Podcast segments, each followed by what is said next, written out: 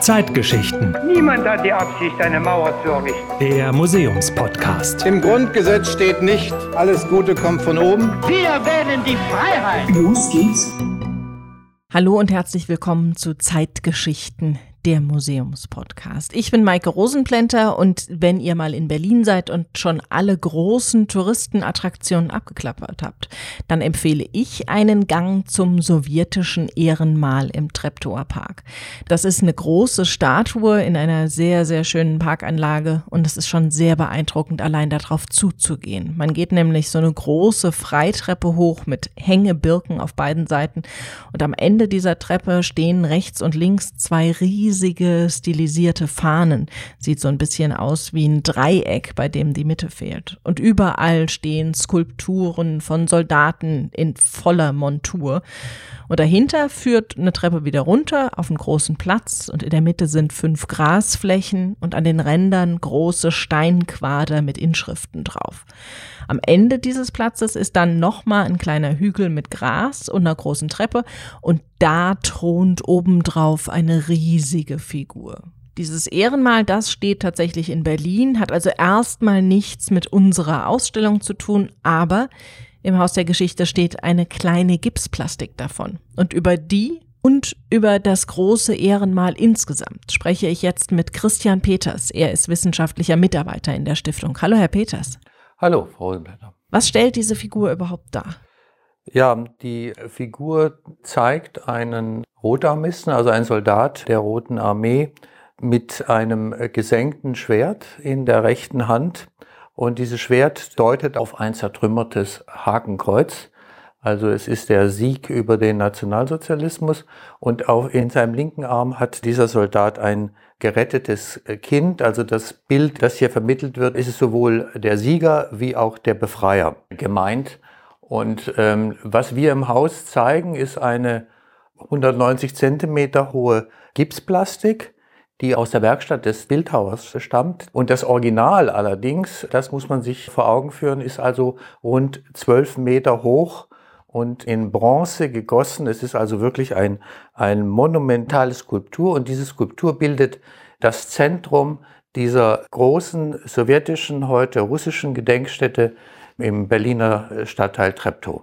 Da drumherum ist ja eine wunderschöne Parkanlage. Welche Bedeutung hat diese Parkanlage? Diese Parkanlage bekommt ihre Bedeutung durch diese Gedenkstätte. Und äh, man muss wissen, dass es im Grunde sich um die wichtigste und bedeutendste sowjetische bzw. russische Gedenkstätte auf deutschem Boden handelt. Und für Menschen, die in der DDR aufgewachsen sind, ist sie wirklich allgegenwärtig gewesen. Also dieses Motiv des, des Befreiersoldaten, das findet sich in vielfältigster Form im Alltag der DDR äh, wieder. Wir haben dies auch in der Ausstellung aufgenommen, indem wir die Gipskultur auf einen Sockel gestellt haben. Und dieser Sockel ist als eine Vitrine ausgebildet. Und in dieser Vitrine finden Sie Briefmarken, Aufnäher, Abzeichen, Wimpel, Tischaufsteller, also ganz viele verschiedene Gegenstände, die alle dieses Treptower Ehrenmal zeigen, diesen Soldaten, äh, dieses Hauptmonument zeigen und damit eigentlich auch nochmal zum Ausdruck bringen, es ist wirklich überall im Alltag der DDR zu finden gewesen. Man kommt ja in diesen Park rein und dann geht man so eine große Freitreppe hoch und kommt auf zwei riesige stilisierte Fahnen zu, die rechts und links sind. Was bedeuten die? Dieses zentrale Monument, dieser Befreiersoldat, wie man auch sagt, bildet eben nur einen Teil dieser gesamten großen Anlage, die wohl zehn Hektar umfasst. Und dazu gehört dann eben zum Beispiel ein großes Portal, das wie ein Triumphbogen ausgebildet ist. Dazu gehören diese großen stilisierten Fahnen. Dazu gehört eine große Figur der Mutter Heimat, äh, also eine trauernde Frau. Es gehören zwei kniende Krieger, ein jüngerer und ein älterer Soldat. Und es gehört dazu ein symbolisches Gräberfeld, das auf diese Hauptfigur zuführt. Und dieses symbolische Gräberfeld ist flankiert links und rechts von großen Steinsarkophagen. Diese sind natürlich leer, die, sind auch monumental ausgebildet und sie tragen Reliefs, die Szenen aus dem großen Vaterländischen Krieg, also aus dem Zweiten Weltkrieg, zeigen. Man muss noch mal sagen, äh, es ist eben einerseits Gedenkstätte an den Sieg der sowjetischen Armee über den Nationalsozialismus. Es ist aber eben auch eine Friedhofsanlage. Also auf diesem Feld sind rund 7200 äh, gefallene Rotarmisten auch begraben. Und in dem Sockel, auf dem diese große Statue steht, ist auch ein kleines Mausoleum und in, de, in, diesem Mausoleum liegt ein Ehrenbuch, wie man sagt, in einer Schatulle und in diesem Buch sind die Namen verzeichnet derjenigen Soldaten, die da bestattet sind. Also es ist sowohl Gedenkstätte wie auch Gräberfeld. Es ist, es ist, ist beides, äh, kommt da zusammen. Das heißt, diese Grasfelder vor dem Ehrenmal, das sind tatsächlich Grabstätten für Soldaten? Jein. Man sagt, es sind symbolische Grabfelder, weil die eigentlichen Gräber sind eher so am Rande. Also man hat bei der Anlage jetzt nicht so sehr die Einzelgräber im Auge gehabt. Das ist auch so ein Punkt, den man sich auch vor Augen führen muss. Hier geht es um kollektives Gedenken, hier geht es auch um Identitätsstiftung. Wenn man jetzt als Angehöriger dahin kommt, findet man nicht das Einzelgrab, wo jetzt der eigene Großvater oder Vater oder was bestattet ist, sondern die Gefallenen, die Bestatteten finden sich nur in, in diesem Ehrenbuch, wo sie eben verzeichnet sind. Aber es gibt kein Einzelgrab, wo sie hingehen können und einen Blumenstrauß niederlegen oder sowas. Dieses Ehrenmal wurde ja kurz nach dem Zweiten Weltkrieg, nämlich 1949, gebaut. Wie lief dieser ganze Prozess bis dahin ab? Das ist eine interessante Geschichte. Also es gibt ja mehrere. Auch in Berlin gibt es mehrere Ehrenmale. Es gibt das andere im Tiergarten in der Nähe vom Reichstag. Das ist bereits 1945 gebaut worden. Dadurch, dass es aber im Westteil ist, hat es nicht diesen Bekanntheitsgrad äh, erreicht. Und man hat dann 1946 entschieden, eben in dem Treptower Park diese große, diese riesige Gedenkstätte zu errichten. Es gab dann einen Gestaltungswettbewerb und äh, zwischen 1947 und 1949 ist dann diese Gedenkstätte errichtet worden mit einem riesigen, auch personellen Aufwand. Zum Beispiel ist dieser äh, Rotarmist, den wir ja eben auch als Gipsfigur haben, die Bronze ist in Leningrad gegossen worden, weil in Berlin, äh, in dieser zerstörten Stadt, gar nicht die, die Kapazitäten da waren. Der Guss ist in Leningrad gemacht worden und die ist dann in mehreren Teilen auf dem Seeweg angeliefert worden dann, und dann da zusammengesetzt.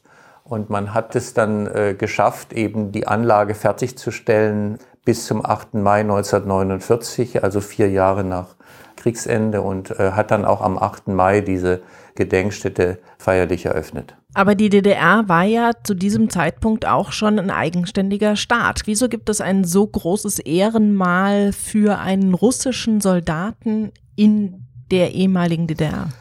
Ja gut, also die Entscheidung für diese Gedenkstätte fiel ja, wie gesagt, schon 1946, also vor Gründung der DDR.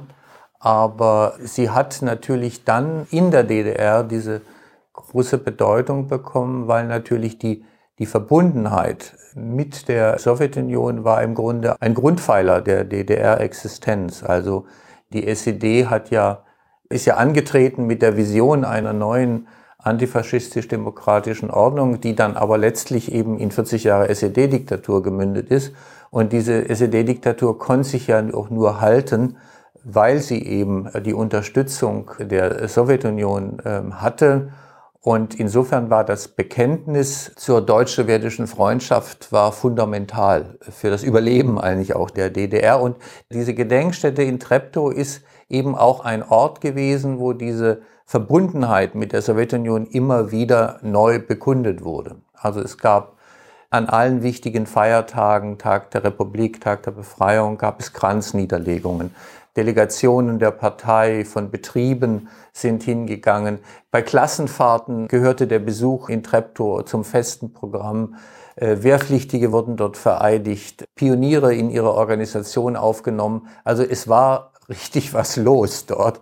Es war einfach eine zentrale Erinnerungsstätte für die SED und für das SED-Regime. Mhm. Das heißt, es war nicht so ein stiller Friedhof, wie wir ihn oft kennen, sondern dieser Platz auch vor dem Mahnmal wurde wirklich genutzt. auch für Massenveranstaltungen, ja, natürlich äh, in, in feierlicher Form, ja, ja, ja. Aber es ist richtig, wenn man es sieht, wie es heute ist. Heute ist es eher ein Ort, sage ich mal, stillen Gedenkens. Also ich war selber mal auch dort und kann eigentlich den Besuch nur empfehlen, weil es wirklich eine beeindruckende Anlage ist. Ich muss dazu sagen, ich war auch noch im Winter dort. Da war natürlich, war ich glaube ich der einzige Besucher. Aber ähm, nein, es ist schon interessant, es zu sehen und es ist eben auch ein Ort, natürlich zentral für die DDR, aber eben auch natürlich ganz wichtig für die deutsch-deutsche Nachkriegsgeschichte. Insofern gehört diese, diese Gipsplastik auch ganz unmittelbar hierher in unsere Ausstellung. Sie hat da eine ganz wichtige, richtigen Platz und, und eine wichtige Funktion. Warum wurde für die Statue, für diese große Hauptstatue ausgerechnet ein Rotarmist gewählt? Die waren ja auch zu Zeiten des Endes des Zweiten Weltkriegs ziemlich umstritten. Na, also das ist ja jetzt eine Frage der Perspektive. Ähm, wenn Sie als Deutscher das Vorrücken der Roten Armee miterlebt haben, hatten Sie natürlich keine sonderlich positiven Erinnerungen an den Rotarmisten, wobei man immer auch nicht vergessen darf zu sagen, dass die Wehrmacht wirklich einen Raub- und Vernichtungskrieg geführt hat und die Sowjetunion unendliche Opfer gebracht hat. Äh, also das, äh, wir wollen jetzt nicht Opfer und Täter äh, hier miteinander auch nicht verwechseln. Nein, das ist natürlich die sowjetische Perspektive. Es soll den Rotarmisten, den einfachen Soldaten, natürlich auch den Offizieren gedankt werden, dass sie eben die Heimat verteidigt haben es wird auch natürlich von den heldenhaften Kampf, die Helden des großen Vaterländischen Krieges sollen geehrt werden. Aber äh, man muss natürlich auch sagen, das Raffinierte oder auch das Interessante an diesem Denkmal ist, dass es nicht nur eben die Erinnerung an den Sieg ist, sondern dadurch, dass man dieser Skulptur ein deutsches Kind auf den Arm gegeben hat, ist es auch ein Stück weit ein Versprechen für die Zukunft. Also so nach dem Motto, auch Deutschland hat nach dem Nationalsozialismus noch eine Zukunft. Also es gibt noch eine Chance für eine friedlichere und bessere Zukunft. Insofern richtet sich diese Statue eben auch an die Deutschen. Die Zielgruppe ist, sind nicht ausschließlich Russen oder eben damals sowjetische Bürgerinnen und Bürger. Gab es irgendein Vorbild für die Statue? War das ein tatsächlicher Soldat oder ist das einfach aus dem Nichts entstanden. Äh, also es gibt viele Geschichten um diese Statue herum. Und es ist wohl auch belegt, dass es tatsächlich in Berlin während den heftigen Kämpfen in der Innenstadt einen sowjetischen Soldaten äh, gab, der unter schwerem Feuer einem kleines Kind gerettet hat, deren Mutter war wohl erschossen worden und das lag da irgendwie oder und er hat es in Sicherheit gebracht. Also diese Geschichte hat wohl durchaus einen wahren Kern. Aber der Bildhauer Evgeny Vucevic und natürlich auch die Intention der sowjetischen Staatsführung und Militärführung, es sollte nicht äh, die Tat eines Einzelnen hier gewürdigt werden, sondern das ist eine symbolische Geschichte und es ging um diese Grundbotschaft, also der Sieger und Befreier. Das sollte vermittelt werden, unabhängig davon, wer nun diese, diese Rettungstat begangen hat oder nicht. Natürlich gibt es Vorbilder, also man weiß, welcher Soldat dem Bildhauer als Vorbild diente und äh, dieses kleine Kind, äh, dieses Mädchen war wohl die Tochter des sowjetischen Stadtkommandanten. Aber das wird nirgendwo erwähnt und das spielt auch keine Rolle. Das ist nur für den, für den Bildhauer in seinem Arbeitsprozess von Bedeutung gewesen. Sie haben eben schon gesagt, dass dieser Gipsabdruck dieser Statue eine absolute Relevanz in unserer Ausstellung hat. Trotzdem ist es ja aber ein sowjetisches Mahnmal. Wieso ist das in einem deutschen zeitgeschichtlichen Museum? Ja, der Hintergrund ist eben, diese hohe Bedeutung, die dieses Treptower Ehrenmal zum einen über 40 Jahre DDR gehabt hat. Also wie jeder, der in der DDR äh, aufgewachsen, sozialisiert wurde, für den gehört das zum, zum Kernbestand.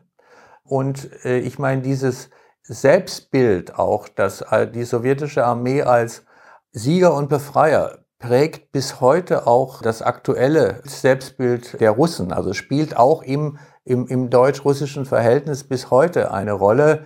Ich meine, für uns Deutsche ist es natürlich immer so mit so einem Beigeschmack. Ich meine, mir fällt jetzt kein besseres Wort ein, verbunden, weil wir natürlich wissen, dass das, was da gesagt wird, nämlich die Sowjetarmee als Befreier einerseits richtig ist, nur im Zusammenspiel mit den Westalliierten und den großen Opfern der sowjetischen Seite äh, ist der Nationalsozialismus äh, eben auch niedergeworfen worden.